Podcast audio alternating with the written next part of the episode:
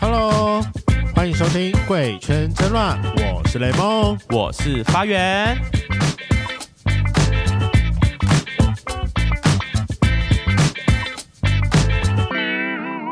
今天就来陪我们闲聊一集吧。我现在正在吃奶鸡，你知道吃奶鸡它喝骑车会被酒测，酒测会验出来哦。真的假的啊？真的，网络上查，你去查，好像三到四颗的荔枝酒测就会超标，很奇怪吧？我也不知道为什么。我只是吃荔枝而已，还会超标？嗯，很很久以前某个新闻我看到的，但我没有实测。那你现在帮我查好不好？好，你说几颗吗？荔枝，你知道我最近那个哎，一讲到荔枝，讲就想到那个杨贵妃。然后我我的我之前在滑 IG 的时候，他就会跳那个，就是我我会喜欢看那种短影片，然后就有跳到一个大陆的视频，然后是一对母女这样，然后呢，那个妈妈就对女儿说，不留个长发，就是都是留那种很男生男生头，然后她就看她女儿说，你留个长发好不好？女儿说不行，不要。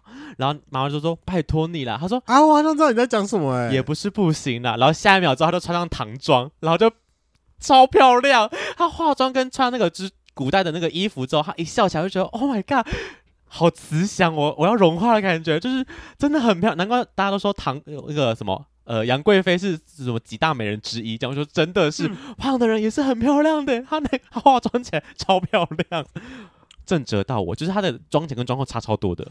好像、啊、可是我不太喜欢唐朝的服饰，哎。有分吗？我其实没有这么研究了。有啊，他们你不会觉得他他们的头发都很丑吗？虽然那衣服比较好看了。荔枝的酒，吃荔枝后酒测不会过，警员吃三颗实测后红灯亮了。他说吃荔枝之后，只要只吃完三颗荔枝之后去吹那个酒测器，真的会亮红灯。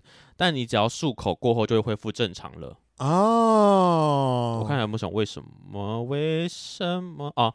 媒体说，因为荔枝是含糖量较高的水果，然后采收后容易产生乙醇，形成酒精反应。所以，如果在他说曾经有人吃葡萄，还有吃发酵后的面包也被测出来酒驾。那呃，只要是当下就是过个十五分钟，或是漱个口之后，应该就再测再再去吹一次就会没事了。所以大家也不用担心。哦、嗯，我对这个新闻就有印象。二零一八年，五年前吧。你现在到现在都还有印象，你也是蛮厉害的，就是让我印象深刻。啊，你最近好像也不能问你感情，对不对？那你可以问我最近去哦，我这次去台南，我有去那个一间 gay bar 叫泰沟郎，泰哥郎。哦，我看到那间 gay bar 好玩吗？他其实是我朋友的哥哥开的，他们是双胞胎兄弟。啊哈。然后我就说，哦，好玩，那不然去就是去他的店。其实我在去之前我就有一个心心理准备，因为我知道他就是那家店是他哥开的嘛，代表他其实也算是常出现的人。那店里面一定有很多他的熟客啊、朋友啊，一定会就是他会变成类似花蝴蝶的概念，需要去到处 social。那啊，我去的话，我就要把我自己顾好，因为我相信他应该不太会，应该说也没办法一直顾在我身边。对，所以在去之前我就有一个就是打好预防针，说好，我今天要自立自强，要要自立自强。然后但我到。那个现场的时候，我还是觉得说啊，怎么办？我都不认识，好陌生，因为第一次去嘛，就是非常陌生的一个环境啊。然后我朋友就先把我安顿好，说你坐这边，然后呢坐下来，然后点一杯酒。酒来了之后呢，我就看了他们在聊天，这样，因为其他人我完全都不认识。然后我就看到旁边有一个是他们的朋友，就是好像跟店员很熟的那种人，他就说他很常被抓来当工读生，就是帮忙买个晚餐或者帮忙结账什么之类的。然后他，我那个朋友就很靠边，他就说，哎，你陪他一下。然后他。我我我那个朋友就跑不见了，他就叫那个工读生来陪我聊天。对对对。然后那个工读生其实我我心里想说，呃，其实也不用啦，因为我觉得这样麻烦人家有点不好意思。然后，但他也是蛮蛮蛮认真的工读生。对对对，他很认真，他在跟我一些闲聊一些事。然后我们就开始聊说啊，他最近在干嘛？然后我才知道他是一个什么在 Apple 工作的员工。然后 Apple 有那种就是门市门市的销售还是有比赛，然后。业绩前几名是可以被送出国的，所以他最近要去出国，叫他去韩国玩。这样，我说哇，我都不知道原来 Apple 门市还有这种就是类似业务员比赛的，像我们这种比赛出国的的的制度。然后他说他们好像从来没有这样过，这是第一次，还是很久很久没有这样过了。反正他这次就是有业绩，有就是算呃全台湾的前几名这样，所以他就是有被。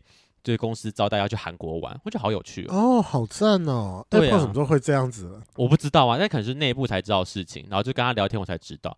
然后后来，反正我那个朋友又把我拉到另外一桌，就是几大概三四五个人吧。然后我下去之后就开始自己跟他们聊天。我就想说不行，我要把我照我要我要把我自己照顾好。然后 我那边认识了一对 couple，我是先跟他一个年纪大概年纪小的，我先跟年纪大的在聊天，然后年纪小的就是一副一副在当兵的样子，他就剃个光头。我就跟他说：“你在当兵吗？”他说：“对呀、啊。”然后我我就跟年纪大那边聊聊聊，之后我就我说：“我想问一个问题，请问你们俩到底差几岁啊？”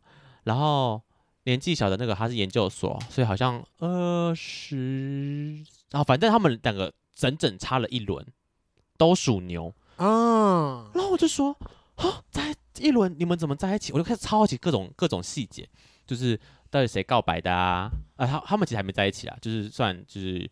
确定关系中，快了，快了，对，就是应该会在一起。然后我想说，哎、欸、啊，沟通上会不会有什么磨合啊？然后男生都说不会，其实还好，就是呃，就是在就是目前状况都是很 OK，然后可能还在热恋期吧。然后但那个哦，就是年纪大跟我说，他说他唯一有点小困扰就是那个弟弟性欲太强了。我就说 年纪果然有差，年纪有差，年纪有差。哎、欸，那那可以刚好跟你就是讲讲，就是前阵子我不是说我有一个约会的对象大我二十岁嘛？对啊。但是我是我是我知道那个吧？对啊，就那个，就那个，就那个。他不是 get out 了吗？对啊，get out 啦。啊，你们还有联络吗？没有哎、欸，最近没有什么联络。他没有密我，就没有就没有密他。然后就刚好听到就是你这个故事之后，我就觉得说，哦，好，那可以大家就是小总结一下，就是你跟他过程吗？就是跟一个年纪大自己很多的人，我觉得双方都会有一个属于自己的坎，就是需要突破的事情。因为首先就是年纪这件事情是。是需要突破的，所以我觉得两个人里面一定要有一个人稍微再主动一点点，会比较容易成功。感觉你会是偏主动那一方啊，但我就是跨不出最后那一步的那个啊，所以就会变，就是如果他也不主动的话，我就会让这件事情不了了之了，就 go away 这样。嗯，这时候你就说哦，我有智性恋，就是喜欢智慧、看起来很聪明的人。对啊，他很聪明啊，我觉得他很有魅力啊，but but 就是，嗯，他实在是。不主动，然后让我有点小困扰、欸。那你有跟你妈讲最近这一任吗？就是你有跟你妈讲前一个那二二大大你二十几岁那一任？有啊、那这任你有跟你妈讲吗？我还没有讲哎、欸，这一任我还没有讲。可是我，、啊就是、我前阵子跟我妈聊天的时候，她有问我说，我就是那个大二十岁的那怎样？我说哦没有，她就 get out 了。她就问我说为什么？我说没有，我就觉得她有点缺乏主动。嗯，不 OK 不 OK。你知道那天喝酒的时候，那个年纪比较大的，好，就哥哥跟弟弟好了，这样比较好。啊哈，区隔就是直接讲那个哥哥。他喝可能喝的比较多吧，我不确定。他一直在蹭弟弟的肩膀，而弟弟很高，一八一一八八一八七吧，嗯、哥哥比较矮一点。对，那哥哥一直在靠他肩膀里面，嗯嗯嗯嗯，在蹭他。我想说，真是够了，在酒吧里可不可以分开一下？我知道你们在暧昧，就是我知道你们俩像是热恋期当中，可不可以分开？不要逼死其他人好不好？那妹子嗯，然后就是他可能真的喝醉，他就靠在他的大腿上、肩膀上那边小小小休息。然后我就看到那个弟弟，我就说，我以为你会想要被照顾、欸，诶。他说：“嗯，目前这个状态他蛮舒服的，但迪迪其实没有交过任何一任男朋友，然后他的第一任可能就是要这个是差十二岁的人。哦、我我我心里想说，嗯，我其实就有点微微没有看好这一对，因为我觉得，嗯，他第一年纪差多可能不是问题，但我觉得二十几岁第一任男朋友他，嗯，感觉会想要体验很多事情，但另外一半我觉得不知道能不能跟得上他想体验的脚步。哎、欸，可是我觉得反而年纪大之后。”更可更可以去接受开放这件事情。我问呢、欸，那个哥哥跟我说他们的性事频率不合嘛，因为弟弟性欲很强，然后哥哥，哎、欸，他们那哥哥他跟我说，他说他们一个礼拜一两次，我说哦，很 OK 啊，这频率很 OK 啊。啊哈，他说但弟弟是每天都想要，我说哦，哦，真的是年轻的霸天，我今天把我抖。所以说就是那个哥哥他已经为愿意为了配合那个弟弟，就是一个礼拜一两次，次了，可是还是他需要的更多。对呀、啊哦，因为如果是我，就是。哇，我年纪也不到那个年纪，但我一个礼拜一两次我也差不多了。要我每天做，我真的是可能也没办法呢，会被不炸，啊、会被榨干呢、欸。而且他们两个干完全可以耶，我觉得你可以啦，我可以啦。可是你是一零交换吧？就是你不是一直都当一？对，而且我的一零大部分其实都属于快餐，我没有很要求要一个很完整的完整的性爱。但我觉得那个弟弟他可能会错失一些他期待的那个。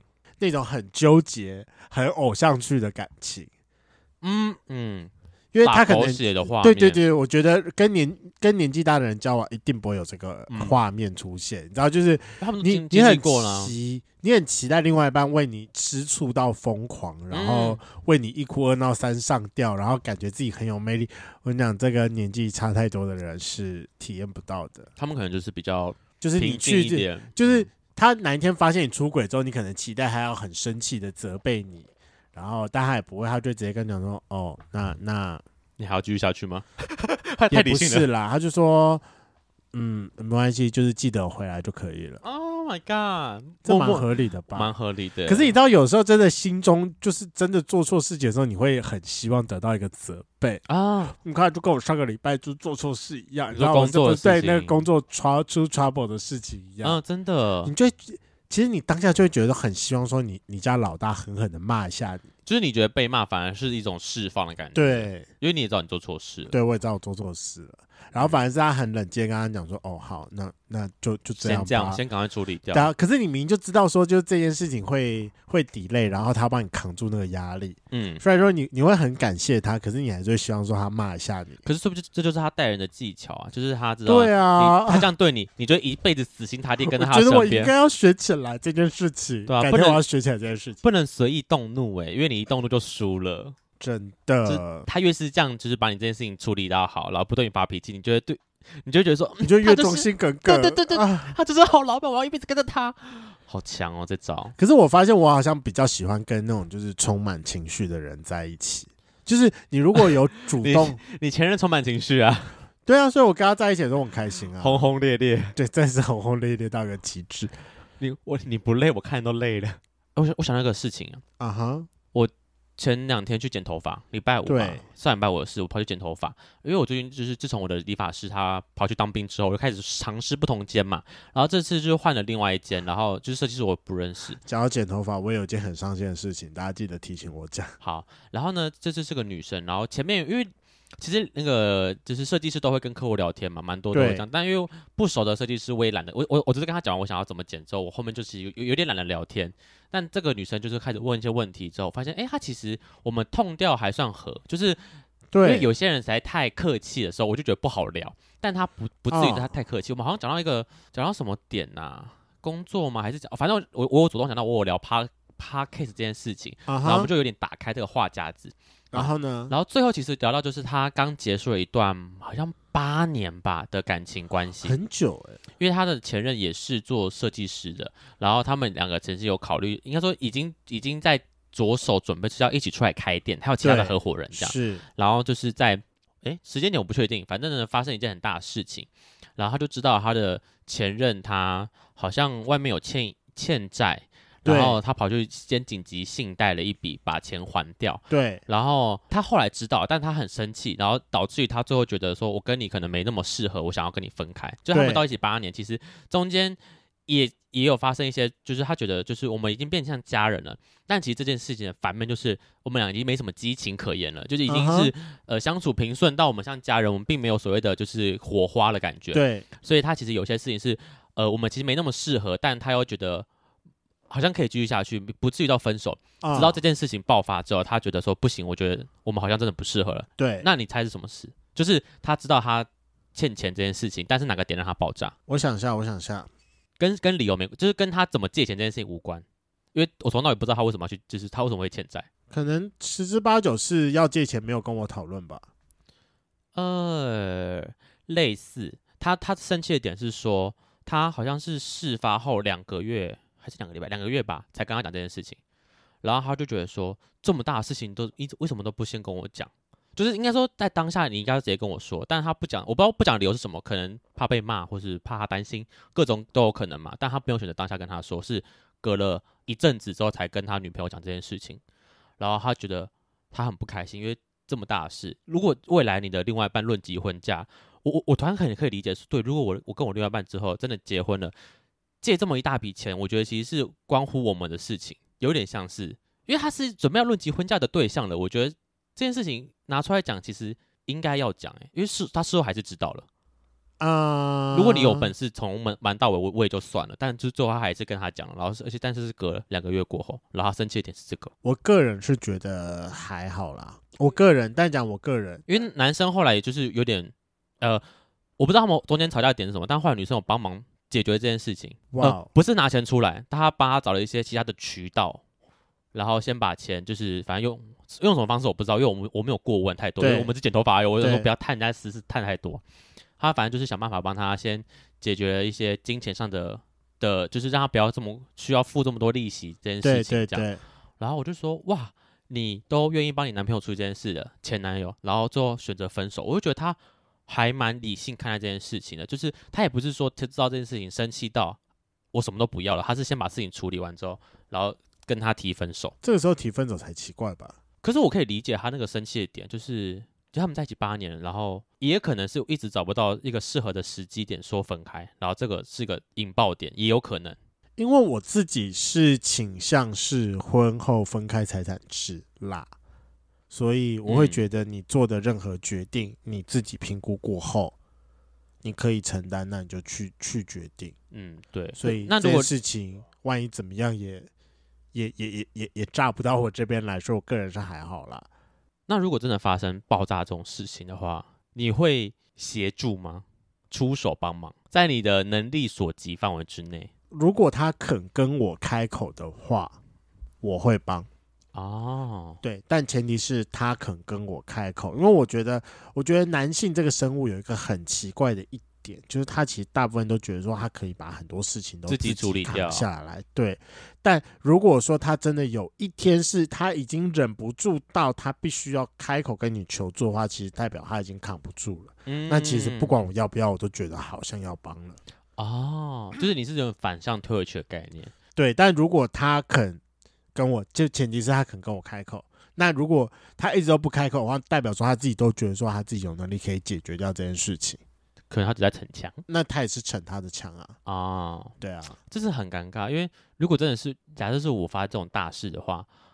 我会不会跟对方开口请他帮忙？我觉得好难哦，就是有点像是我自己惹出来的祸，我要自己解决的概念。所以就是通常来说，你你已经到你会开口要帮忙了，嗯、就是你你已经不行啦，嗯，就一定真的是到这个状况之下，你完全不行了之后，你才会去开口，对，请对方帮忙。你知道这听完这些故事之后，我有两个感触。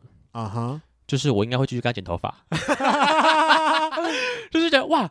我们有点在互相掏心掏肺的感觉，因为我我也跟他讲了一些，就是哦，录节目，因为他就会问我问我录节目的事，然后就讲说哦，我我有个 partner，我们有吵过架，对，但就是录完节目，其实我跟他总结一些我自己个人哎觉得有成长的部分，什么呃，我有觉得我在录节目中算是呃算是这一个是一个休闲。就是工作以外的一个、嗯、一个兴趣兴趣以外，然后他也让我学会怎么自我检视啊，然后我还是跟自己对话啊，等等，就是这种比较心灵层面的东西跟他讲。我还推荐了《失职日记》给他，因为他说 他喜欢听这种就是比较灵修的东西。讲我说嗯，这个很适合你，你要去听这个，听他听他。对，然后就觉得说哇，我跟他这个，我跟这设计师居然可以聊到一些比较私人的想法，就是觉得哦，好神奇哦，就觉得这个人好像可以继续，我们可以继续配合，就是继续下去这样。因为我现在到台北都还没有找到一个自己喜欢哦，喜欢设计师。讲到这个我就很生气。啊，对，好，你刚刚说对，好笑的点是什么？好，我跟你讲，好笑的点就是，反正就是这一次因为有点临时，我不是不是这个上个礼拜，对我这不是上个礼拜四要去参加婚礼嘛，可是就临时预约不到设计师，所以我后来我就去 Q B 临时剪了一个，嘿，然后。这头发真的是剪的实在是有够烂哎，真是烂透的那一种。你非常不喜欢他的剪的东西，非常不喜欢。好，因为因为本本人有一个问题，就是本人的头发比较细。嗯嗯嗯，对，所以说就是在比较细的状况下，就是如果他剃比较少的话，我比较容易可以看得到头皮。哦，我对啊，然后就你知道后来后来就看起来是微秃头一样。对啊。反正我整个头发最困扰我的一点是在法海的那个地方，法就是什么法法旋那个地方，嗯、对，就在法，因为我法旋那个地方如果没有处理好，我看就看起来就有点秃秃的，嗯、我就觉得很讨厌。好，这个设计师就是没有处理好的人，我就是快气死了。我每我每次剪新的设计师都像在开盲盒的概念呢，对，就是你不知道他到底剪的好不好。对，然后正常来说，如果是后面要剃的话，我个人大概是喜欢剃到这个高度。嗯嗯嗯。然后剩下上面的，就是你会让头发稍微就是自然下来，哦、稍微下来一点有，有一个稍微有点尖尖的形状，嗯、所以理论上说，你后面是可以有点微微抓起来，然后下面是剃的干净的那种。哦，我觉得这对于我的头型也是最好的状况。殊不知，它上面给我一路给我撸到最顶，你知道就很像那个平头的后面的感觉。哦哦，哦，哦，然后刚好我的那个那个发旋又在这附近，然后这附近又有点在那个白白的皮。平头剃上来的那个地方，所以就让这边就看起来很空。然后就刚好前几天吃饭的时候，就有一个朋友说，就是他从后面走过来的时候，因为刚好那天我抓头发，因为通常就是我我抓头发的时候，我很刻意的把头发往后面抓嘛，就是这边我也把我旁边拉，所以就会让这边看起来看起来让另外一侧这边看起来更空。然后就觉得，他就他就给我从后面拍了一张照片，我就觉得干大傻眼。有照片吗？我看一下。有照片，我给你看。我看我看我看到底有多空。我就是要气死哎！所以其实剪完当下你没有，你没有意识到这件事情。剪完当下我就其实有点意识到这件事情了，但我没有想到就是这么的严重。所以我觉得，这每次跟设计师要讲的法，就是你要你要怎么剪，其实好重要。因为我都会跟设计师讲说我的一些，因为我自己大概剪完，因为我会我会自然卷，我大概知道哪些是我的大忌，就是我一定要留怎么样的发型，就是怎么样的状态是我倾向。很可怕吧？就好像你这边鬼剃鬼剃头，就一对块秃掉。对，对，没错，没错，没错。所以就到这遇到那个，而且我跟你讲，我因为我现在遇到新的设计师，我的开头就是，嗯、呃，旁边跟后面帮我剃掉，然后上面帮我修短，然后稍微打一点层次，但不要打太薄，因为我知道我的头发很细，所以打太薄的话会让就是整个头发看起来疏疏的。嗯哼，对，所以其实然后再说哦，平常习惯抓飞机头啊，我觉得正常来说，应该大部分人都知道怎么处理。就殊不知他现在就是啊，他那个时候剪完给我看的一点的时候，就是他，因为他就会让整个这样扫过去嘛。其实我就大概就是有点，就是有点小皱眉了一下，眉胡啊，对，但是完蛋了，已经已经剪完了，而且这不是剪长，剪剪长的话，那你就是说，那可以再帮我修短一点嘛？对，这已经是剪短了，就是好 OK。可是没办法，好像这种快快剪都比较就是讲求快速跟准的一致性的感觉。你还是就是多花点钱啦，去沙龙好了。我也在想这件事情，还是你要去我那个 很很很会聊的那个设计师？因为我这次去剪他那家店，他的就是不指定的话是五百块，洗加剪，所以我觉得还 OK 但。但、哦、尚可尚可，但那个人指定的话，好像可能要到七百五八百吧。所以我其实有点犹豫的点是说，哦、嗯，如果真的这样，以后都要指定他，其实有是一笔花费，因为我是算常剪头发，一个月可能一个到一个半月要剪一次的人。我也是，可是因为以前。可是因为我如果每次都要回去检，我也都还有车票问题，就觉得很麻烦啊。真的，而且你回去你也不一定有时间，我那么忙。不是重点，不是我那么忙，重点是我的设计师也很忙。哦，那你就提早就提早两个礼拜跟他说，哎、欸，这一把我要下去哦，请留时间。通常通常都是这个样子啦。而且我这次不是下高雄嘛，我去找那个我的就是我的前设计师，他摔车把他腿断断了。然后他看到我第一句话就说：“你的头发怎么长这样？”我想说：“嗯，不好看吗？”他说：“没有我剪不习惯齁。”他他这样开头，我实在是不知道我要怎么接。我就说，哦呃，对对呀、啊，就是不习惯。然后我想说，其实我觉得剪的剪的还不错啊。但他这样的开头，我实在是不知道我要怎么回他比较好。就有时候设计师都会这样讲，然后你会觉得我很对。你知道我那个时候就是在台北第一次剪完之后回去之后找我的设计师，他就说你的头是给狗啃了。他们觉得我剪的最好，其他剪都剪不好。但是真的会就是熟的设计师，你就不用。多讲什么？这件事情真的很赞，我觉得很好笑。反正就他在给我开的头之后，我也就觉得说，嗯，就顺着他话继续接下去说，对对对，我就说你什么时候回来帮我剪头发之类的，讲这种干话。对，但我有时候真的都无法理解，就是他们的层次什么东西，这个我比较看不太出来。嗯，就是找习惯的啦。我我因为我身上会一直换一层，就是因为一直想说要找一个剪完我觉得哦不错的发型跟价钱，我觉得我可以接受的，就是。那其实你的重点应该是要找一个价格你可以接受的，但我自己是觉得可以跟设计师一起成长是还不错的啦。嗯，因为你就是你要一直给那个设计师剪，他就会知道有一点美感。就像你知道，我的设计师其实就知道一件事情是说的发量稀疏吗？也不是啦，他说这个这个问题其实还好。其实我另外一个比较大的问题是我的头后面是扁的。啊，就可能小时候太长这样子正躺，嗯，对，所以说，所以说我我这边在剃的时候不能够直接顺着头皮拉上来，不然这边会压进去，就会变成平。所以他，对，所以他其实习惯都是拉到一半，然后上面是让头发打一个层次，然后让它降下掉下来这样。对，所以后面我它才会让我后面看起来是蓬的哦，才会所以整体来说我头才会是圆的啊，不然就会就后面是平的直的感觉的。对啊，这真的是要常剪的设计师才会知道，才会知道你对啊，不然很常很常会就是不习惯大家的发型，就可能不小心剪的没有那么适合之类的。这就是真的，好啦，就是一点点的小美感。而且你不是还遇到那个谁吗？Max。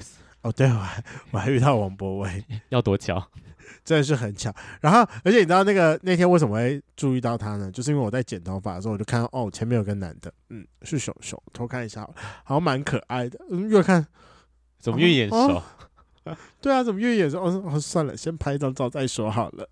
啊，是，然后就就在我拍照的时候，他就他就看到我了，然后我来跟他比一个耶。可是。你拍照的时候，你有意识到他是王博文吗？我知道啊，我在拍的时候我就已经有意识到应该是他了。好好但我原本的目的只是要拍照，然后传一张，就是先私下传照片给他讲。这是你吗？这、欸就是你吗？我本来对我本来是要的，可是通常我会拍的时候，我已经十之八九大概猜得到。如果真的不是他，然后他也发现你在拍他，这件事很尴尬。呃，对，所以就是在我在拍的时候，他就刚好跟我对到眼了，我要跟他比耶。还好是他本人。对，然后他就跟我翻了个白眼，我就说嗯，是他。是他拍吧，可是他干嘛跑来西门？他住西门吗？他不在西门，在中校复兴哎。哦，嗯，那那家店在中校复兴。对啊。哦，我想说他干嘛跑来这边的 QB House 剪？他可能就是刚好工作在那边吧，不然他也是住中和啊。嗯，对啊，干嘛跑来这边剪？可能是准备要去约会吧。好啦，我觉得这就是我们新的尝试，然后偶尔来听一下我们两个无聊 没有脑的闲聊。那我们要开头叫什么啊？我也不知道哎。圆梦聊聊。好像是创业创创业创创业的集数，你知道吗？好笑哦，在讲我们要来要来圆什么梦，是不是？创业哦，我个学弟最近去开牛排馆了。虽然这好像这也不是他的什么梦想啊，就是因为他坐办公室坐到心受不了了，心累了，然后就想说那出来创创业看看好了。然后我那时候去他的店里面。看了他一下，我没有吃，因为那时候我已经吃饱了。我不是故意的，是因为我真的是吃饱到他的店。Uh huh. 然后他说，因为牛排馆嘛，我一直以为就是啊，长得跟一般牛排馆一样，就是会有座位区。后来没有，他们就专门做外带的，他们就是就三平而已，很小，就是厨房区域，外面就是窗口，然后里面完全没有位置。然后我就看了他，他就说：“你吃了吗？”我说：“我吃了。”他说：“下次你来啊，你再……”他说：“我再煮给你吃。”然后我就说：“你哪里可以吃啊？”他说：“指旁边有马桶。”说：“你坐在那边吃啊。”我说。哦，好哦，就他们有个自己好可怜哦，小厕所，上面有个马桶。我说，嗯，好像也只有那里可以坐，因为其他地方他们就是他们的工作区，他们这样来回走，来回走，完全没有任何位置，好好笑哦，很可怜。然后我才知道，他们那栋大楼是新大楼，然后他们的一楼就是空间很小，然后硬隔两个工作区，他们那边是三平，嗯、隔壁三点五平，对，然后是卖衣服的，然后租金收收多少钱啊？五万，每，诶。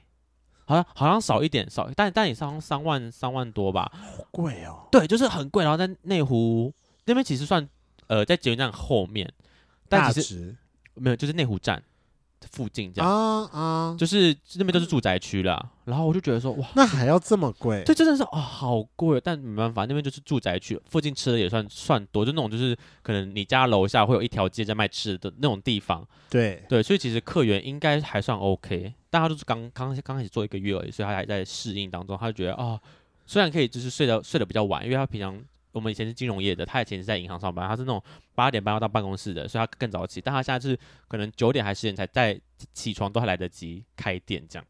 然后就是除了这件事情蛮爽以外，他其他的就觉得好累，因为你没有休假日啊，因为你休假就是没，啊、就是你不开就是没赚钱。然后他跟他老婆一起上班，然后平常已经一起相处了，然后现在又一起工作，你知道那个磨合。我真的觉得更花时间磨合上，在这磨合上面，啊嗯、对，就吵过几次，哦、吵过几次架。哎、欸，等下讲到这个，我想要问，啊，我们的那那家按摩馆现在都还是不是还在经营呢？还在啊。哦，对啊，但我也一直搞不懂他、欸，哎，我每个月还在那边帮他缴房租、欸，哎，真的是。对啊，那他要把钱打进去吗？什么？就是他，就是你付房租那个地方，有有有，他也是有，但他就他他目前就只给房租，房租，对。要不要把它处理一下？就是。让他自己去付份房租，不然很怪。就想说，真的是创业路路途坎坷，真的是创业路途坎坷。我已经就是没什么悬念，我说啊，算了，那边就 就就先这样吧。就这样，我也懒得去多讲什么。如果能拿回拿回多少，就说这是多少感觉概念。我也真是很叹口气。可是我觉得大家都还是很期待，就是创业这件事情。啊、我跟你讲，这个这个我真的，这个我真的有点搞不懂。我其实也有小小的创业梦，但一一直不知道要创什么东西啊。不是因为我，因为我搞不搞不懂的一点是，大家都期待可以。你说开店，你听听看这件事情好，好，好，好，因为我觉得很吊诡。大家都期待说可以创业，自己当老板，但不知道为什么 always 排斥业务这件事情。嗯嗯，这个你不会觉得这件事情超级吊诡吗？就是理论上来说，你自己创业，那你你就是在推销你自己，那跟你先去当业务学习行销技巧，这中间的冲突点在哪里？我完全搞不懂这件事情。我觉得是大家对。保险业务这个产业有个先天上的偏差，我觉得不是保险业务，我觉得任何业务他们都这么觉得、欸，是吗？对啊，就是排斥当业务这件事情，对啊，还是他们觉得开店才是自己的，当业务不是？我也不知道、欸，哎，反正就只要听到任何说什么没有底薪之类的，他们都很大部分的人都很却步、欸，哎，嗯嗯，这倒是真的。就是像我那我这个出来开牛排馆的学弟，我之前一直有跟他说，哎、欸，你因为他在银行待的对很久，很他就。不快乐、不开心，但其实他算是有业务能力的人。他就、哦、他在他就他就是做理专的人。他其实销售他一定 OK，、啊、但他就是什么呃，就是公司制度有问题，他搞得不开心。我说那你要不要考考虑换个换个换个环境、换个跑道，然后就是来我这边试试试试看什么之类的。但他就也会一直卡说啊，没底薪什么怎么的，跟对，然后有压力啊。我跟你讲，你上去开店没有压力吗？奇怪了，最最吊诡的一件就是。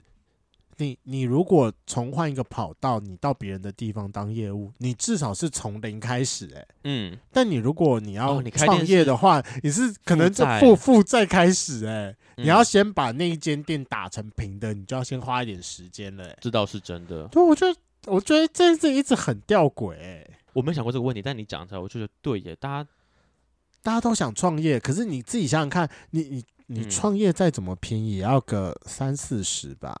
再怎么样，如果是要实体店面的话哦，嗯，一定要。如果不是工作室，是实体店面，起码要三四十哎。就是前面投资进去的设备啊、房租、定金、装潢都是要花钱的。对啊，好，那那好，那假设好了，你创业，你创业的第一年拿到了跟一般公司正常的薪水。好，假假设你一个月的营，你一个月的营收可能有个四万块、五万，嗯。那你第一年顶多是把你的创业成本打平而已，嗯，就是对啊，其实不赚钱，这是就是你你这一年以长久时间的经济水准来说是停滞的，哎，可是我觉得大家会看的就是未来，就是我先打平之后，后面赚的就是我的的感觉，就是那种我在为我自己的就是事业打拼的感觉。嗯、好，对，或者想自己当老板吧，我猜，我也不知道，因为我觉得很多人最后选择的创业途径都都不是。就好像很多人最后的创业途径都选择吃东西，可是我我常常一直觉得说吃东西其实是一个，其实吃就是刚性需求啊。对，可是它是刚性需求，可是它其实不太需要有专业能力。那为什么不要？我一直很好奇，为什么所有人的创业不要把之前在工作中学习到的创业能力，然后把它就融合在一起？对啊，我一直很好奇这件事情，为什么不？嗯，那也要看他前面工作做什么啦。纯纯纯内勤的话，他们要什么？哦，就是感觉吃的是一个大家比较容易想到，或是一个比较、嗯、呃入入手简不简单这件事情我不确定，因为我没有尝试过。因为我现在目前真的有出来创业的朋友，也都是卖吃，都是都是做吃的居多。对我也是、嗯，可是你知道啊，不然就有有有有些人是从他他他的工作是可以接案性质的话，他就会从。原本的被请的状态出来变自己接案，对，我觉得但这就是专业，这就是专业技能。他他的工作是啊、嗯，是可以个人接案的话，就可以这样子做。然后我常常会觉得，就是好，因为平时因为平时我们在家里面哦，这是我刚好前阵子听到了另外一个 YouTuber 在讲东西，YouTuber 啊，Y Y T 在讲东西，反正他其实就是一个海鲜跟食品的进货商，嘿，然后他其实就有去分析说。就是 buffet 的食材的进价是多少？嗯，反正呃，我们大家去吃 buffet 都期待说可以吃到回本。对啊。然后我跟你讲，换算下来哦，其实大部分 buffet 的食材成本价都是他们定价的大概百分之三十七到三十八，三分之一哦。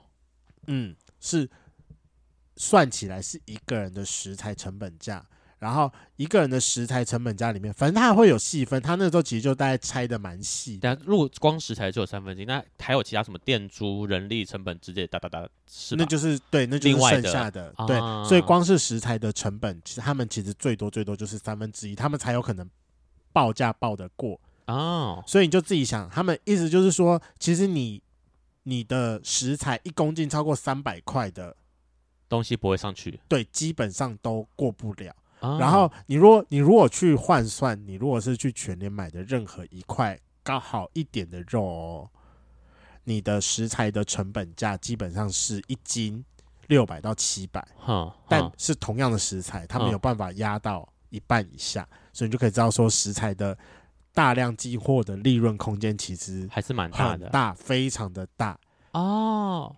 对，通路商其实抽很多，除了通路商之外，就是。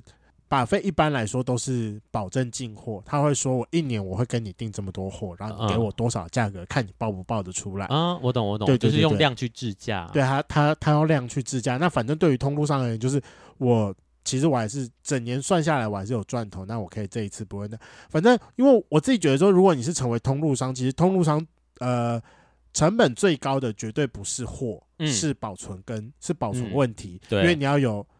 地方可以保存，然后保存方式也要好，所以其实大部分都是保存成本的问题。嗯，他如果可以很快把这批货出掉的话，那我觉得他也是好的。